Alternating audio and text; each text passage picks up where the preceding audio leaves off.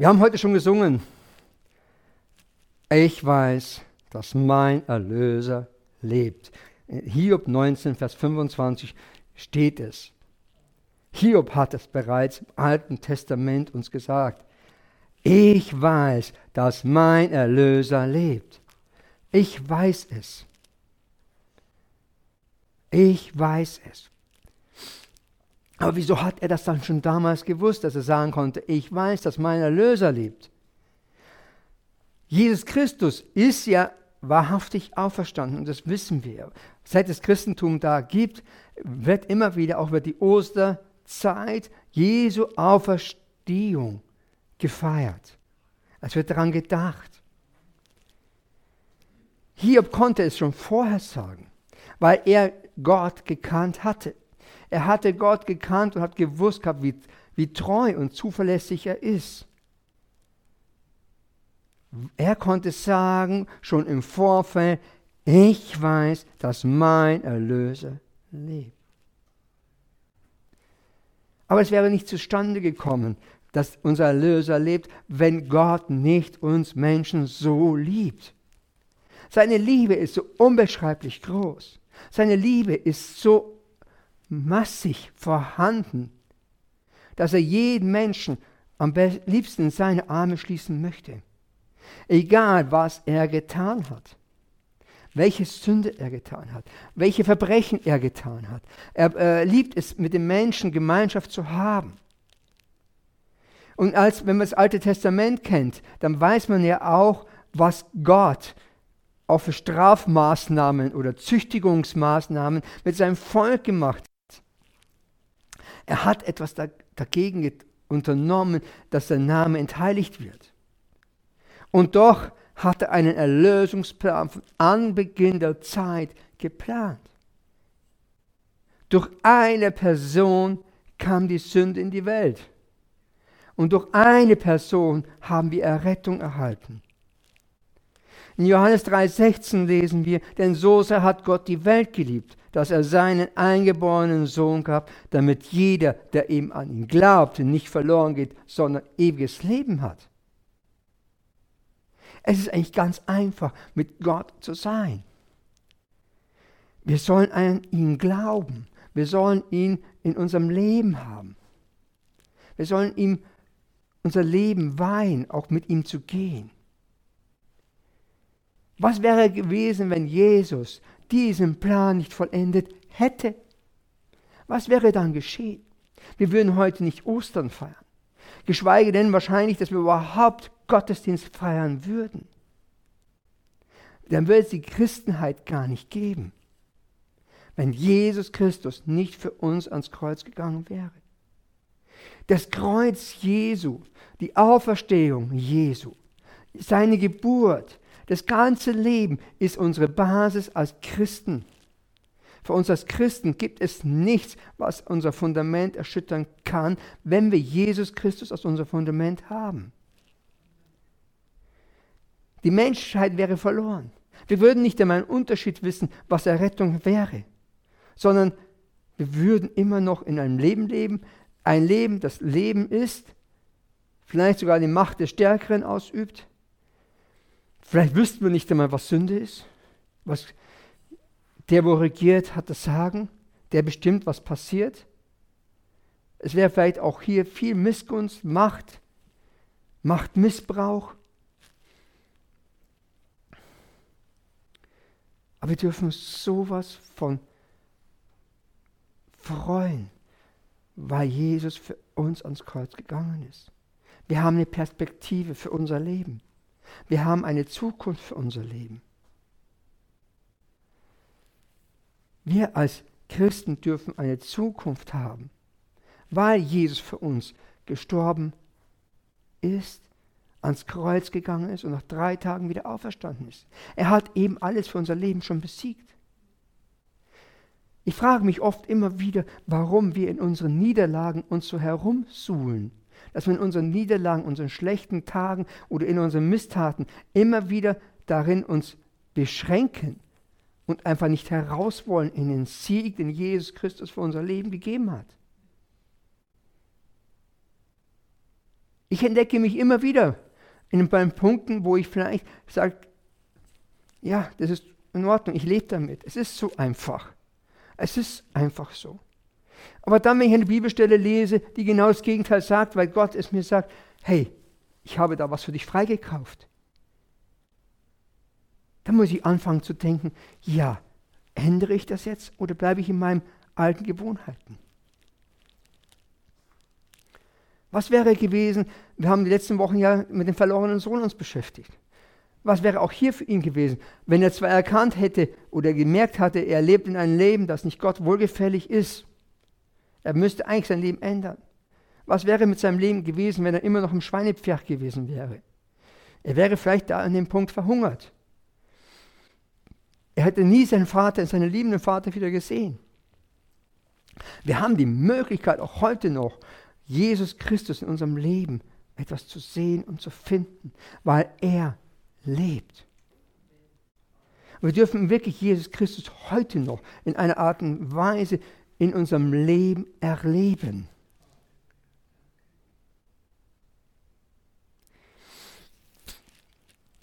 Jetzt wird natürlich vielleicht der andere auch sagen, ja, die anderen Kirchen reden ja auch von Erlösung oder in anderen Punkten von einem gerechten Leben. Wir haben die Wahl, ist die Bibel, die wir lesen, echt? Ist sie reell? Stimmt das, was da drin ist?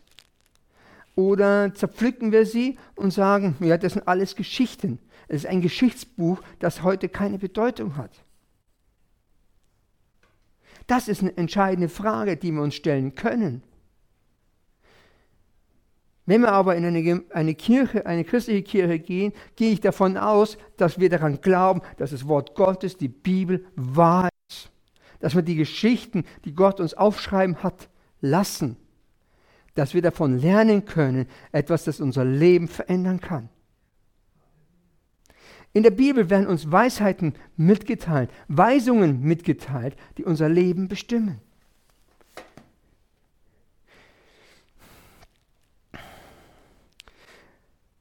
Paulus schreibt an die Korinther in 1. Korinther 2, Vers 2, denn ich hatte mir vorgenommen, unter euch nichts anderes zu wissen als nur Jesus Christus, und zwar als gekreuzigten.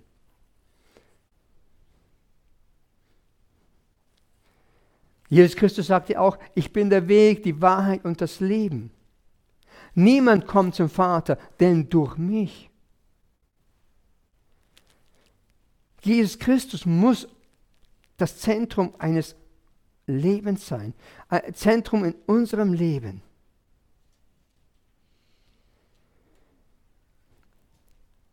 Es ist auch gut zu wissen für mich, oder ich gehe davon aus oder ich hoffe, dass es Jesus Christus das Zentrum eines jeden Einzelnen ist. Dass wir ihn in unserem Leben so im zentralen Punkt lassen und zulassen, dass er das Leben bestimmt. Nicht nur in beschränkten Bereichen, nein, sondern dass das ganze Leben ausfüllt. Ich habe vorhin schon vom Fundament geredet. Wir lesen 1. Korinther 3,11. Denn ein anderer Grund kann niemand legen, außer dem, der gelegt ist, welcher ist Jesus Christus. Für die Christenheit sind die Geschichten, was zu Weihnachten ist, Jesu Geburt, aber vor allem, was zur Osternzeit geschah. Den Tod, Tod zu besiegen und wieder auferstehen, den Sieg, den Jesus für uns errungen hat, damit wir frei sein können, ist für uns als Christen ein wichtiges Fundament, das Jesus Christus in einem Leben legen kann. Aber es hat noch viel wichtigeren Punkt. Wir lesen es einfach so leicht, sagen, ja, Jesus Christus ist für uns gestorben am Kreuz von Golgatha. Aber wisst ihr, was für eine Auswirkung das noch weiter für unser Leben bedeuten kann? Oder ist es uns bewusst, dass wir oder was Jesus für uns getan hat? Welches Fundament herrscht in deinem Leben? Ist es nur ein Teil, wo Jesus Christus ist? Oder ist es drumherum sandig, was von anderen Dingen bestimmt wird? Dass es dein, dein Lebensgebäude einstürzt? Ist Jesus deine Basis für dein Leben? Oder lebst du dein Leben so, wie du meinst, dass du für Gott zu leben hast? Du managst dein Leben selber. Du versuchst dein Leben selbst zu gestalten nach den Dingen, die du meinst, was Gott von dir erwartet. Aber vergisst auch, was Gott tatsächlich zu dir in deinem Leben sagt. Oft teilweise sind wir doch in einem Punkt da, dass wir denken, was Gott in uns möchte oder von uns möchte. Und dann kriegt man plötzlich die Erkenntnis, dass es noch viel mehr, was Gott von einem möchte. Es ist nicht das bisschen, dass ich sonntags vielleicht in den Gottesdienst gehe und vielleicht ab und zu mal noch zum Gebet komme und vielleicht treuen Zehnten gebe.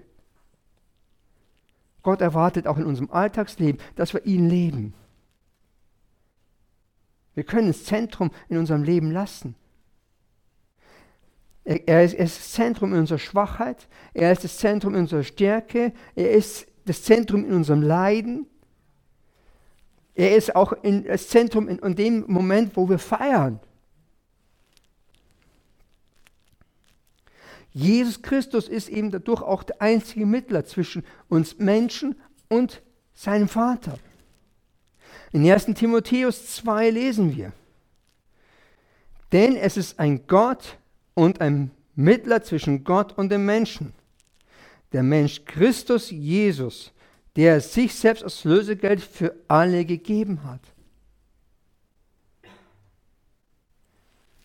Er hat sich hingegeben, damit wir eine Verbindung zu Gott hatten. Ihr wisst ja die Geschichte, wenn man die gelesen hat in der Bibel, in dem Moment, wo Jesus starb und gesagt hat, es ist vollbracht, zerriss der, der Vorhang im Tempel von oben nach unten durch. Ich weiß jetzt die Maße von dem Teppich nicht, von dem Vorhangteppich. Aber ich glaube nicht, dass er bei zwei Meter Höhe irgendwo angefangen hat, sondern weit mehr, weit, weit größer war. Aber er riss von oben nach unten. Es konnte also kein Mensch ihn zerreißen. Durch diesen Tod haben wir Zugang zu Jesus Christus. Und weil Jesus 100% Gott und 100% Mensch war, konnte er beide Seiten repräsentieren und sein Blut für beide Seiten vergießen. Damit stiftete er einen ewigen und unzerstörbaren Bund zwischen Gott und dem Menschen.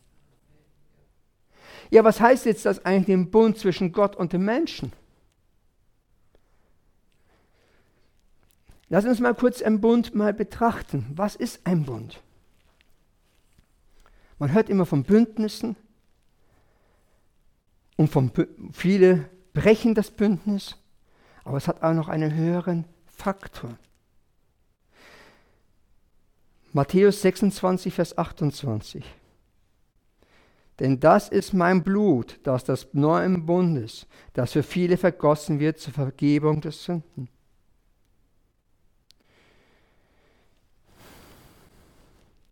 Die Hoffnung für alle sagt in einem anderen Punkt, das habe ich jetzt nicht am Schirm, das ist mein Blut, mit dem der neue Bund zwischen Gott und dem Menschen besiegelt wird. Er wird zur Vergebung ihrer Sünden vergossen.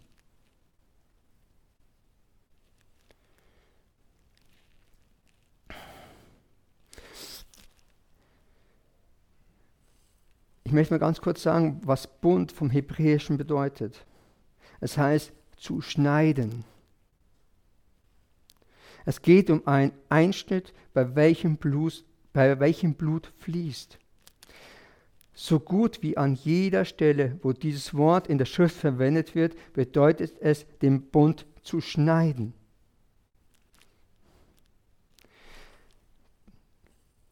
Der sogenannte Blutsbund oder was wir auch das Abendmahl nennen, ist auf den ältesten Bund der Menschenfamilie und Menschheitsfamilie gegründet. Früher und auch heute noch tun viele Völkerstämme einen Blutsbund untereinander schließen. Und bei diesem Blutsbund fließt immer Blut. Ich meine, äh, die bekanntesten Szenen sieht man doch immer wieder bei Miniton und All Shatterhand. Oder wer Schuh des Manitus gesehen hat, in einer lustigen Art und Weise, ja. Ähm, aber es fließt Blut. Man hält dann die zwei Blutstellen gegeneinander über. Es fließt Blut, um den Bund zu besiegeln. Und meistens ist es so heute noch in Afrika oder auch indischen, indianischen Stämmen, wenn ein Blutsbund gemacht wird, meistens ist es ein Bündnis. Und dieses Bündnis wird nicht gebrochen. Das ist ein Bündnis auf Ewigkeit.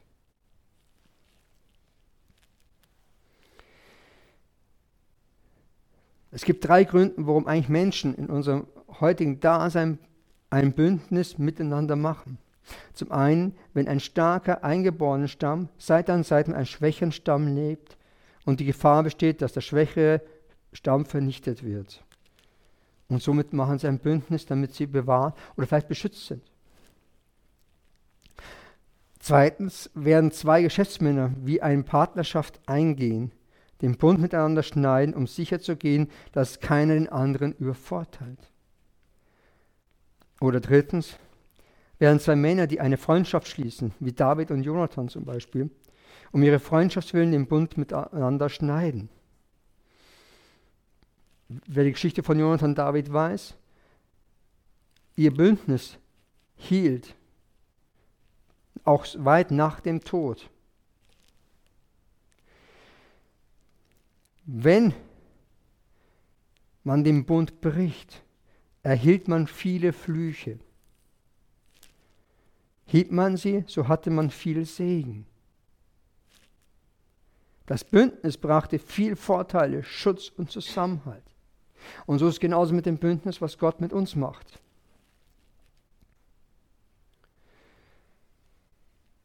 Matthäus 26, 28 sagte ja auch, das ist der neue Bund, das ist mein Bündnis mit euch.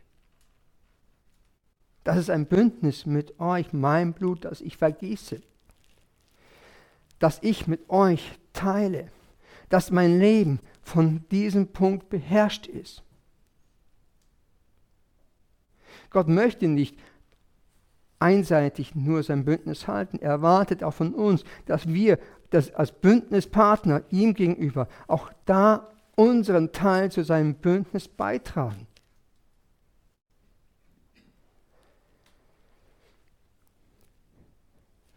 Wenn das Bündnis einseitig ist, wäre auch hier in dem Punkt der Jesus-Tod vergeblich gewesen. Überall, wo Blut fließt, in einem Bündnis, ist es ein Bündnis für die Ewigkeit. Es ist ein Bündnis, das nicht gebrochen wird. Gott gab uns diese Möglichkeit, eben etwas zu erreichen, etwas an uns festzuhalten, was unser Leben bestimmen soll, was unser Leben bekräftigen soll. Er will nicht, dass wir eben etwas in unserem Leben vernichten. Wir sind oft an einem Punkt, wo wir vielleicht das Bündnis so e- nicht ernst nehmen. Weil wir sagen, ja, ja, das hat er Zeit oder Gott meint es nicht so oder wir drehen uns die Bibeltexte vielleicht in einem Punkt zurecht, wo wir denken, das passt für mich am leichtesten. Aber wenn wir ganz ehrlich sind, meint es Gott eigentlich so, wie es da geschrieben steht, wenn wir den Sinn darin erkennen. Es gibt in jeder Lebenssituation in unserem Leben Regeln und äh, Bestimmungen, die etwas organisieren oder Regeln, damit unser Leben einfacher ist. Das Leben ist mit Gott ein leichtes.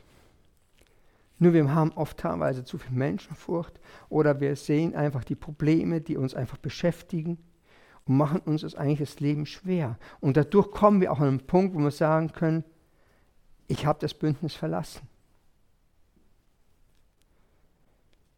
Heute gibt es viele Bündnisse auf dieser Welt. Ob es gut ist oder schlecht, kann man nicht sagen. Aber in manchen verschiedenen Situationen würde ich es lieber haben, wenn ein bestimmtes Bündnis nicht existieren würde.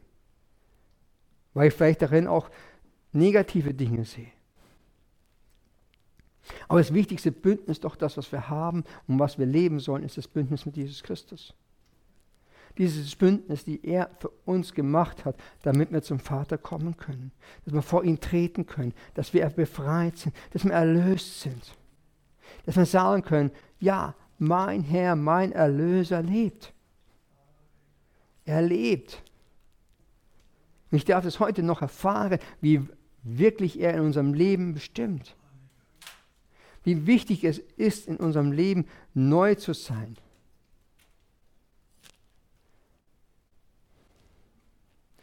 Jesus war 100% Gott und er war 100% Mensch. Er weiß beide Seiten.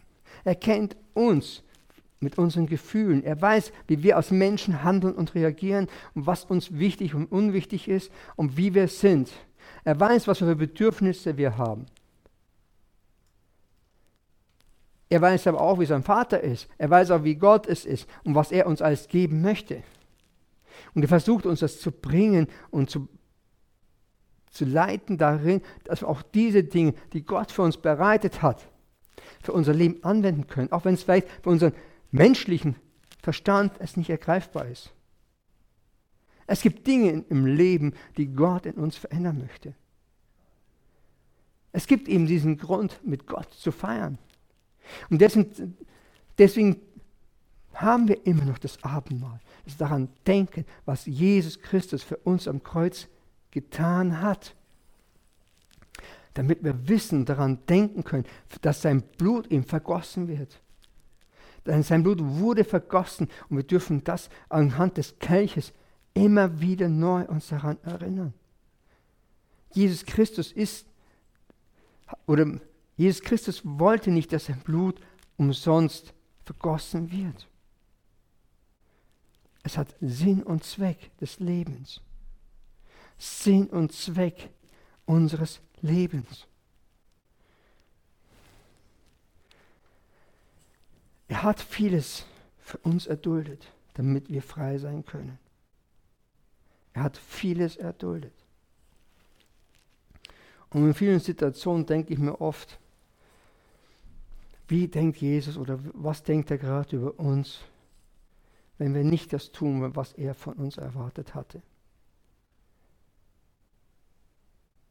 Ist er dann traurig? Vergießt er eine Träne über uns? Denkt er vielleicht, oh, für den war es hoffnungslos, er hat sich jetzt gegen mich entschieden? Oder ein anderer, ich habe so viel vor mit ihm, aber warum macht er das nicht? Können Sie noch an das Bild erinnern, wo er gewartet hat mit dem Zelt, wo ich hatte letzten Sonntag? Er wartet. Und ich bin mir sicher auch, dass sein Herz zerbricht, auch wie der verlorene Sohn nach Hause kam, wo sein Vater auf ihn gewartet hatte. Gott steht da und wartet, dass jeder Einzelne in seine Arme kommt. Zurückkommt von seinem fernen Land, zurückkommt von dem Punkt, wo er sich entfernt hat, wo er sich gegen Gott aufgelehnt hat oder wo er nicht ganz den Weg gegangen ist oder geht.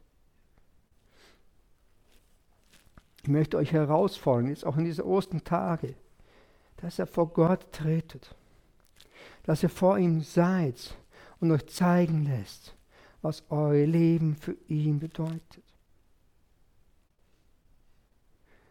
Er freut sich, wenn jeder Einzelne in seine Gegenwart kommt. Er jubelt über jeden Einzelnen von uns. Er wartet. Er kann es kaum erwarten, ein Freudenfest für jeden Einzelnen zu machen. Auch wenn du vielleicht nur mal einen Tag vielleicht nicht da warst, aber er wartet trotzdem, dass du am nächsten Tag wieder kommst. Er hat so eine Sehnsucht nach dir. Er hat eine Sehnsucht. Er hat eine Sehnsucht.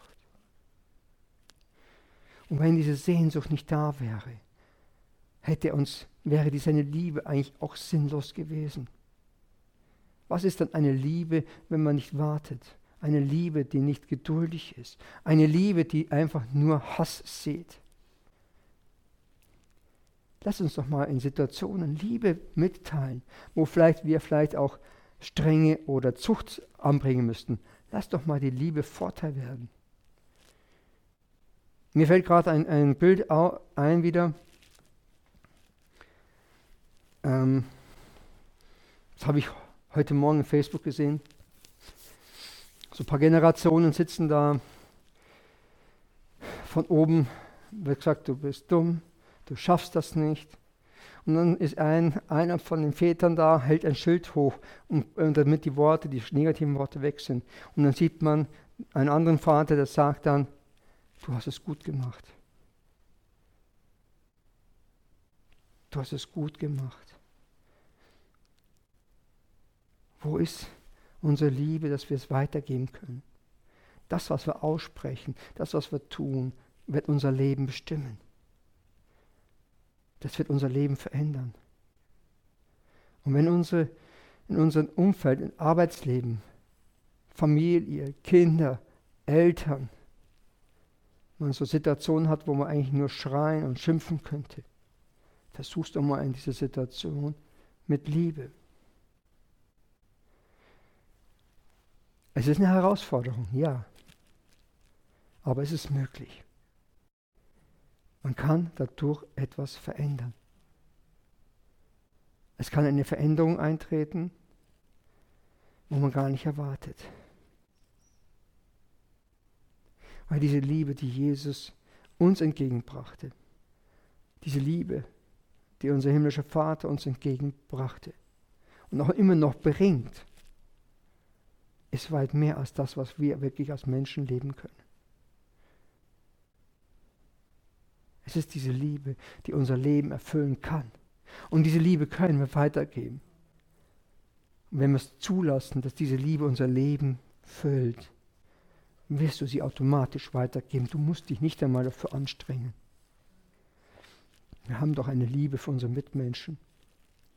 Und das ist auch ein Grund, warum wir sagen, wir wollen Menschen für Jesus gewinnen. Sie sollen das Leben mit Jesus leben.